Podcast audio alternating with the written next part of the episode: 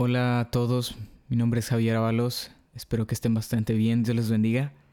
Eh, este es un nuevo programa que voy a abrir sobre unos análisis que quiero, quiero estar haciendo primero Dios, espero que, que sea algo de bendición para ustedes, que, que les atraiga, que, que, estén interesados, así como yo estoy interesado sobre estos temas, sobre análisis de algunos libros cristianos, ¿verdad? Eh, el primer libro que vamos a estar analizando es el de Cartas del Diablo a su sobrino, que yo sé que a lo mejor muchos se van a sentir como, ¿qué clase de libro es ese, verdad?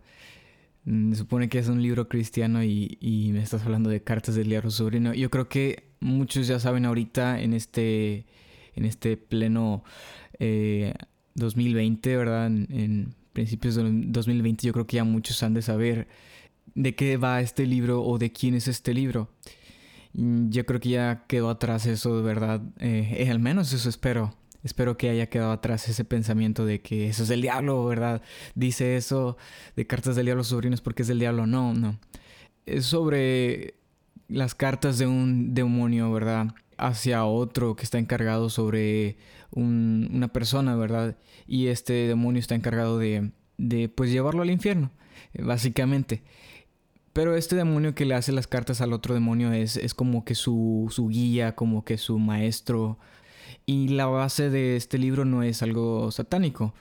La base de este libro, para mí en particular, es, es, la forma en la que el enemigo trabaja en la mente de, de las personas, ¿verdad? Y, y cómo es el enemigo de... ¿Cómo se le podría llamar? ¿Cómo es el enemigo de organizado, ¿verdad? No diciéndolo de una forma como de que, es que el enemigo es bien organizado y se lo estoy diciendo bien. No, es, una, es malo o, por obvias razones, ¿verdad? Pero sinceramente el enemigo es muy organizado más que eh, muchos de nosotros y es algo muy malo para, para, el, para el Evangelio. Pero vamos a empezar este análisis, ¿verdad? Volviendo al tema principal. Vamos a empezar este análisis de, este libro, pero no sin antes este, este capítulo lo voy a dejar para solamente eh, la historia de la conversión del ateísmo al teísmo de C.S. Lewis. Eh, es algo que me interesó bastante y creo que por eso lo voy a dejar como, como primer capítulo.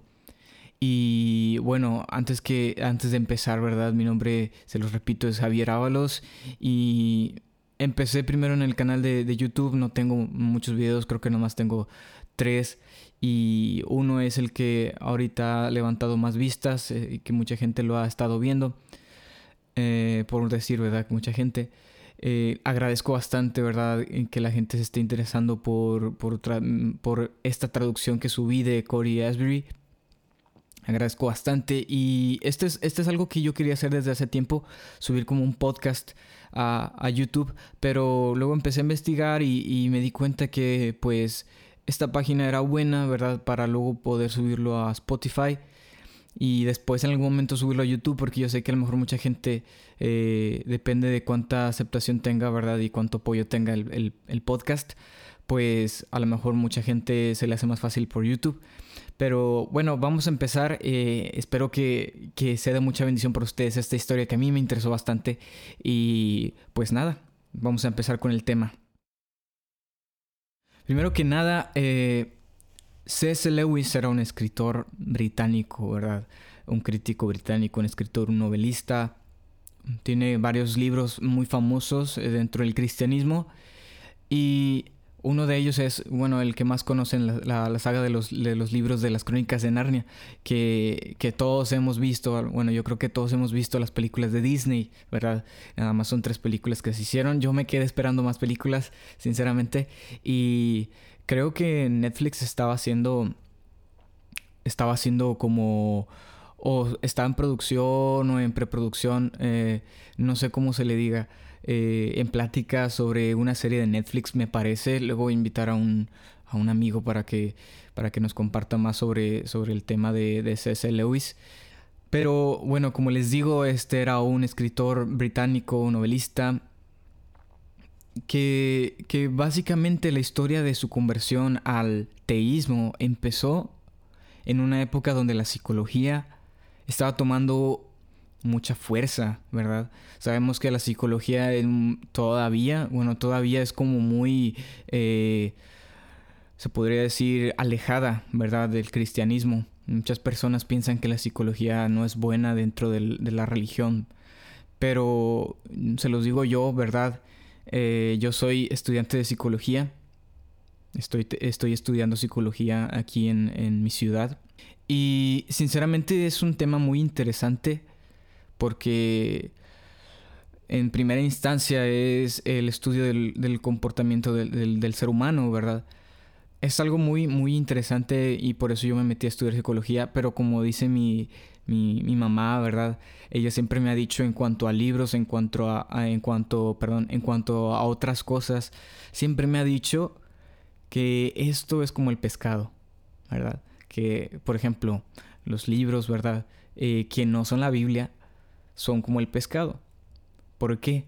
Porque debes de comerte nada más la carnita, ¿verdad? Nada más debes de comerte lo bueno y las, y las espinas debes de sacarlas, debes de apartarlas. Eso son, eso es lo que siempre me ha dicho mi mamá y creo que tiene razón también en cuanto a la psicología, ¿verdad? La psicología para mí también es, es como el pescado en cuanto a la, a la, a, la, a, la, combinación con la religión, con el cristianismo, ¿verdad? Es como el pescado, nada más ciertas cosas debes de agarrar, ¿verdad? Que es lo bueno, lo que te, va a edificar, y lo demás debes de apartarlo, ¿verdad? Y desecharlo. Para mí es así. Entonces, la, esta historia de, de, la conversión de, de, de. Lewis eh, empieza en esta época, ¿verdad? Donde, Freud empieza a publicar sus comentarios de la psicología, empieza a publicar sus obras, ¿verdad? Y empieza a tener una, una fuerza, es algo revolucionario para, para la, la, sociedad en ese, en ese momento.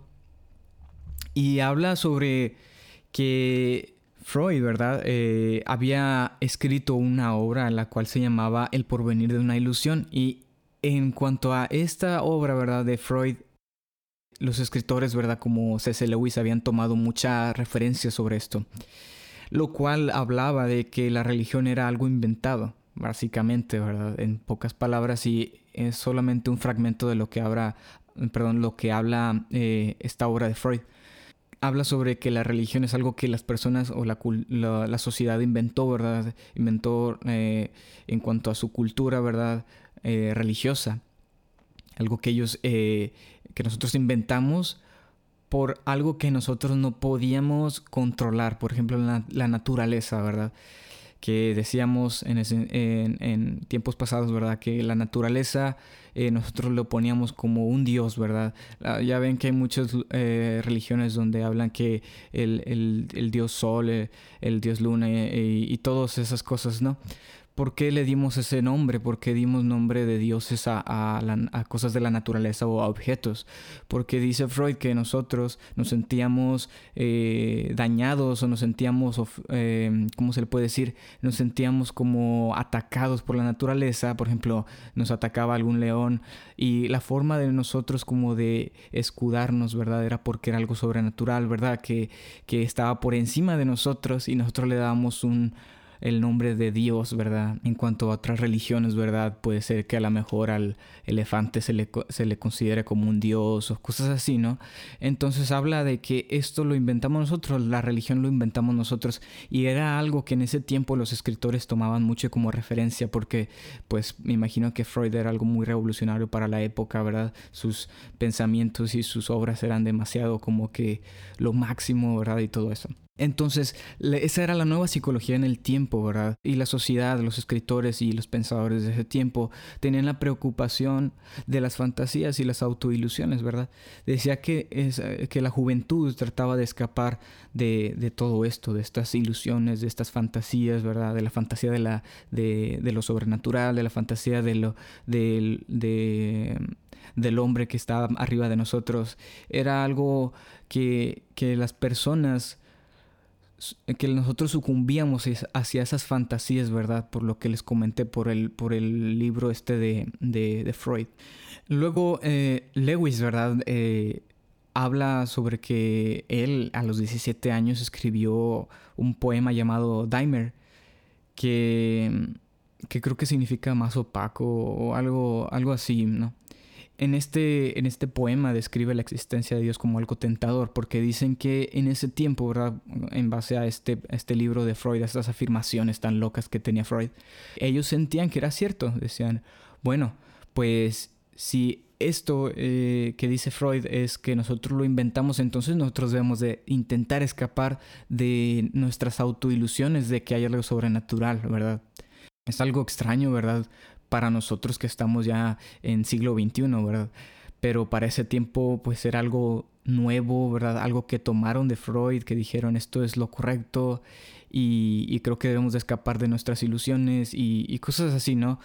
pensamientos, eh, personas que realmente pensaron mucho, ¿verdad? Y nosotros ya ahorita ya creo que ya no debemos de, batallar tanto porque ya todo lo tenemos a la mano. Pero, y, y, más que nada, perdón, más que nada, ya muchos pensamientos ahorita son aceptados y no como antes, ¿verdad? Que había pensamientos que eran demasiado revolucionarios, que eran demasiado alocados y cosas bien, bien tremendas, ¿no? Para su época. Pero sí, como les digo, Lewis eh, escribió un poema en el cual mencionaba sobre esta autoilusión, supuestamente autoilusión, ¿verdad? Eh, donde mencionaba que la creencia de la existencia de Dios era algo tentador, algo a lo que nosotros nos sentíamos atraídos por, por obtener, porque nuestra mente lo, lo, quería tener, ¿verdad? Quería tener una ilusión de que algo más existía. Luego, eh, después de, de todo este revuelo, ¿verdad? Em, dice que Lewis batallaba con su ilusión, ¿verdad? Sobre, sobre esto. Y cada vez se sentía más atraído hacia aquello sobrenatural, ¿verdad? Aquella creencia de la existencia de un Dios. Él se sentía cada vez más atraído. Y luego descubrió una alegría que iba más allá de la alegría convencional, ¿verdad? Aquella alegría que nosotros conocemos que va por medio de la satisfacción de un deseo. Nosotros tenemos, obtenemos alegría por la satisfacción de nuestros deseos, ¿verdad? Es algo que ya nosotros conocemos en la actualidad, ¿verdad? Cuando nosotros eh, recibimos algún premio, pues tenemos alegría porque es la satisfacción de uno de nuestros deseos, ¿verdad? Que uno de nuestros deseos es recibir eh, tal premio, ¿verdad? O, por ejemplo, terminar nuestra carrera, ¿verdad? Terminar nuestros estudios nos, nos trae alegría, ¿verdad? Es como el producto de, de la satisfacción de los deseos. Y menciona también C.S. Lewis, ¿verdad? En unas entrevistas que, que, estaba viendo, ¿verdad? Y en unos videos que, que estaba viendo sobre él. Menciona que para ese tiempo él no se había preguntado, después de haber entendido esta alegría que había sentido, él no se había preguntado quién era el deseado, quién era aquel al que su alma deseaba. Y esto me atrae mucho hacia este texto de la Biblia, eh, el cual menciona, ¿verdad? El cual menciona que, que su alma, que nuestra alma, ¿verdad? Anhela los atrios del Señor. En el Salmo 84, eh, versículos, versículo 2, ¿verdad? Ahí menciona, anhelo con el alma los atrios del Señor. Casi agonizo por estar en ellos, esto lo menciona en la nueva versión internacional. Con el corazón, con todo el cuerpo, canto alegre al Dios de la vida. Y yo creo eh, que, que realmente esto lo estaba entendiendo C.S. Lewis, ¿verdad? Él estaba sintiendo este anhelo de su alma por, por, por, por Dios, por, el, por nuestro Señor, ¿verdad? Eh, era un anhelo, ¿verdad? Menciona, menciona Lewis. Era un anhelo que iba más allá de un anhelo convencional, un anhelo por una satisfacción de, de, de, los deseos, ¿verdad? De la carne, ¿verdad? Era algo más allá, algo que yo creo que ni siquiera él estaba entendiendo todavía. Bueno, ahora en, en esta parte, ¿verdad? Llegamos al momento en el que estos pensamientos cada vez dirigían más a Lewis a acercarse a la fe en Dios. Y él mencionaba algo, algo muy interesante, que aquí tengo escritas varias cosas que, que investigué. Menciona, mencionó él que los deseos natos profundos no existen a menos que se relacionen a algo que los satisfaga. Esto es, él mencionaba que esto es que, por ejemplo, si nosotros tenemos eh, deseos de comida, es porque hay comida, porque estamos viéndola, porque estamos sintiendo la comida, ¿verdad? si existe este deseo, es porque existe también algo que lo ocasiona. También menciona que si, si hay, em, pues sí, ¿no? Esta, esta forma en la que nuestro cuerpo anhela algo es porque ese algo existe. Entonces menciona Lewis que si Dios, que si Él estaba sintiendo el deseo de esa, eso sobrenatural, ¿verdad?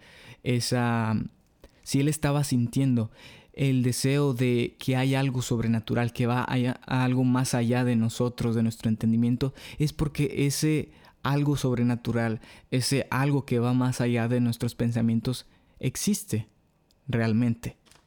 Y luego, esto, esto de verdad que nos pone a pensar a todos nosotros, ¿verdad? Al menos a mí me puso a pensar porque es cierto. Y hace mucho yo lo escuché de un predicador que vino a mi iglesia, que mencionaba que nuestro cuerpo está codificado porque Dios mismo lo creó. Nuestro cuerpo ya está codificado para ciertas cosas en la tierra, ¿verdad? Por ejemplo, muchas veces nos pasa que cuando nosotros, al menos cuando estábamos más chicos, porque ahorita ya nosotros, o las personas, ¿verdad? y, el mundo está tan desensibilizado, ¿verdad? En cuanto a algunos temas, que ya no pasa nada, ¿verdad? Pasan eh, eh, escenas eh, eh, en, series, ¿verdad? Que no debemos de ver y a veces ya ni siquiera hacemos el intento de, de, voltear, ¿verdad? O muchas personas hacen el intento de, de ya no hacen el intento de, no voltear, sino ver, ¿verdad? Como escenas de violencia y otras escenas, ¿no?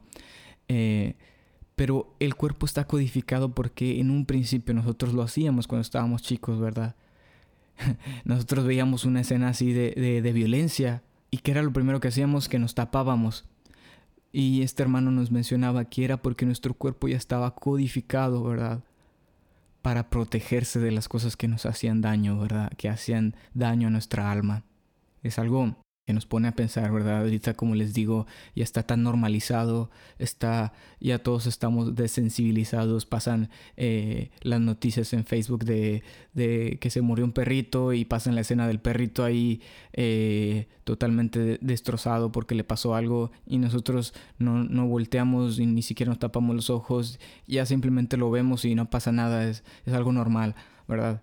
Eh, para el mundo es normal ahorita y, nosotros nos estamos volviendo así realmente. No se nos está haciendo tan normal este tipo de cosas que ya no nos preocupamos y, y, nuestro cuerpo poco a poco lo está olvidando. Pero este hermano lo que nos mencionaba es de que nuestro cuerpo ya está codificado para este tipo de cosas, porque Dios mismo lo creó. Y esto es de lo que habla Lewis, ¿verdad? Si nosotros tenemos el deseo de hallar algo sobrenatural, porque yo creo que todas las personas, todos los científicos que han existido eh, alrededor de, la, de, nuestra historia, de, la humanidad, han tenido la curiosidad de que hay algo más allá de nosotros, que existe algo más allá. Y si tenemos la curiosidad, mencionaba Lewis, es porque la hay, porque hay algo sobrenatural, es porque existe. Para este momento, Lewis ya había llegado a una pelea diaria consigo mismo y en una noche, ¿verdad? Él se rindió y admitió que Dios es Dios. Y se rindió completamente. Pero solamente se convirtió al teísmo, ¿verdad? Creyó que existía un Dios, pero aún no sabía que Dios.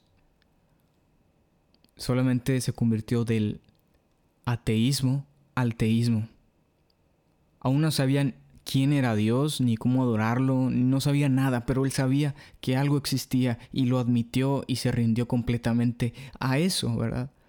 Y él menciona, yo me estaba rindiendo, decía César Lewis en esa entrevista, yo me estaba rindiendo a Dios, pero no a, a Dios humano. ¿A qué se refiere con esto? Que él no había, eh, no se había rendido a Cristo, ¿verdad?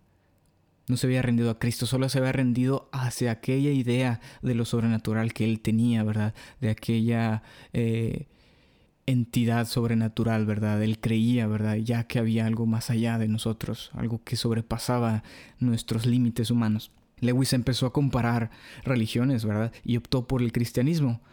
Pero dice que un día un amigo suyo, un, un amigo suyo ateo, vio la vida de Cristo, la leyó, ¿verdad? Y, vio la vida de Cristo y, le dijo a Lewis, lo que lo dejó bastante eh, conmocionado y lo dejó bastante impresionado. Lo más raro es de que parece que realmente esto pasó. Y dice que Lewis se quedó totalmente asombrado de lo que su amigo el ateo le había dicho al haber leído la vida de Cristo. Le dijo, lo más extraño es de que parece que realmente pasó. Y esto me, esto me da bastante risa porque es algo muy cierto.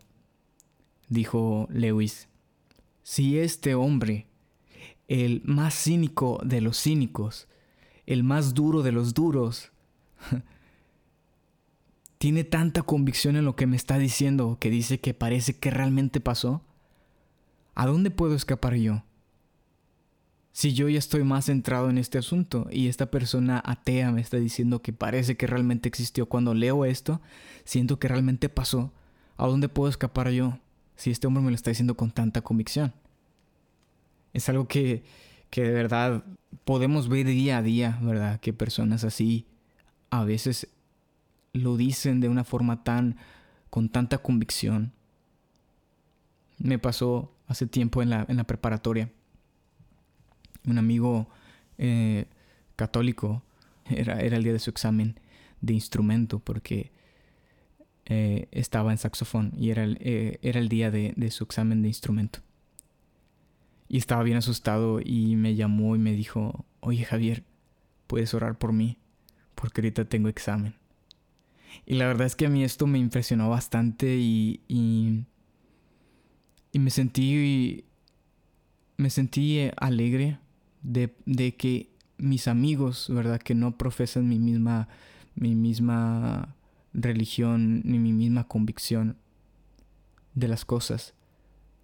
Me alegraba que ellos vieran eso en mí, que ellos podían venir conmigo a pedirme que yo orara por ellos. Y él estaba bien asustado y, estaba nervioso, ¿verdad? Yo lo veía nervioso y me dijo, Javier, ¿puedes orar por mí porque ahorita tengo examen?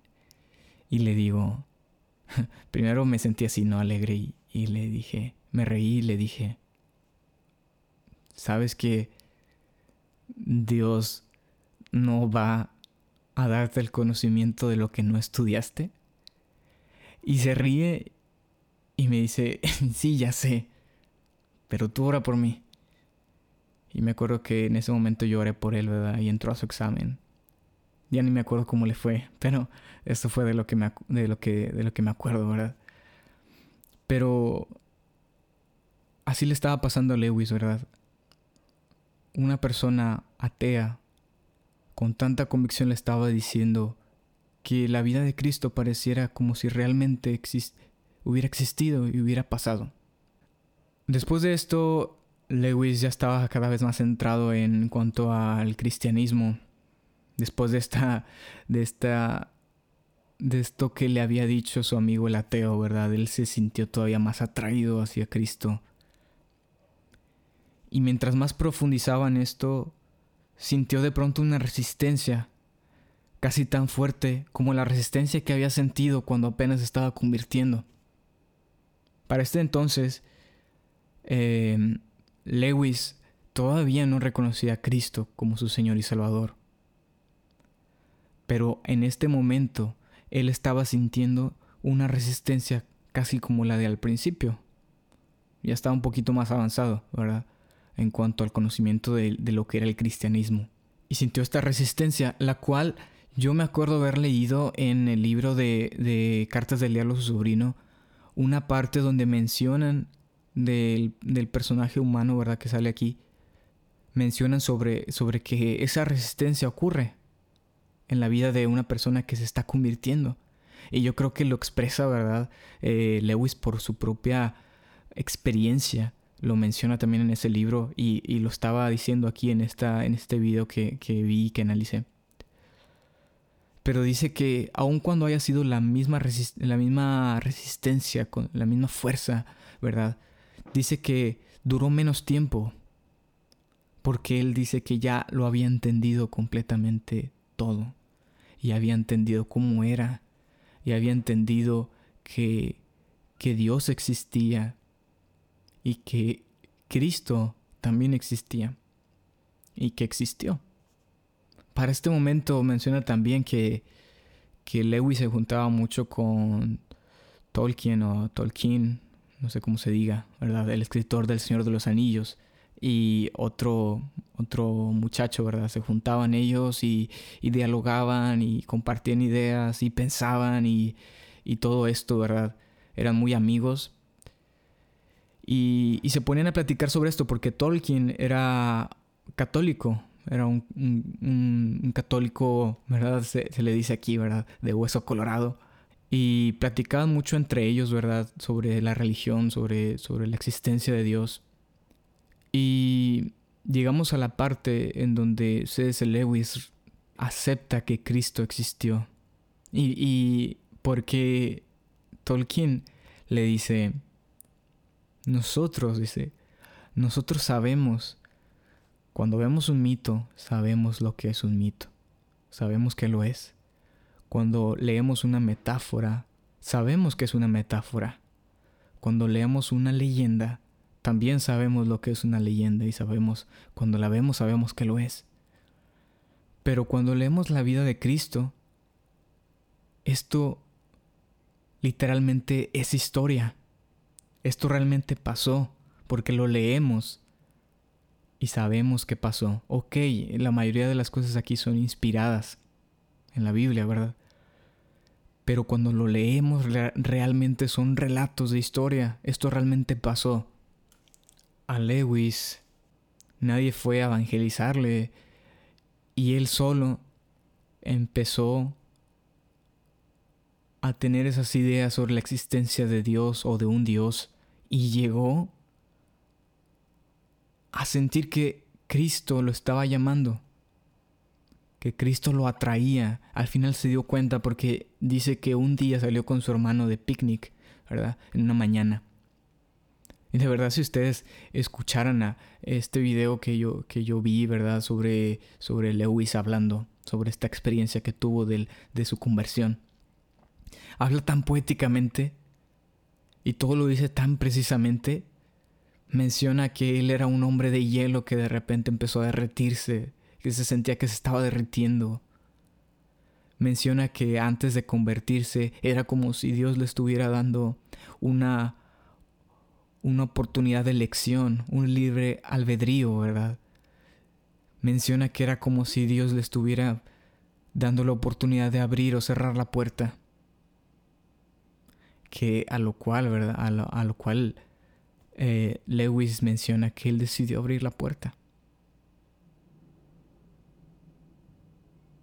me quedo pensando, si todas las personas pensaran o filosofaran, ¿verdad?, sobre este tema, yo creo que también llegarían al punto de creer en quién es Cristo. Pero, ¿sabes? Llego a la conclusión que realmente este era un propósito un propósito de, de Cristo, ¿verdad? Con, con Lewis. Él lo estaba llamando. Lo estaba llamando. Y no era Lewis quien lo estaba buscando. No era Lewis quien estaba ahí persiguiendo a Cristo. Era Cristo persiguiendo a Lewis. De verdad que es algo que espero que a ustedes les haya gustado, les haya atraído el tema tanto como a mí, ¿verdad? De la historia de Lewis, de la historia de sus libros, ¿verdad? Vamos a aprender de lo que habla, ¿verdad? En sus obras.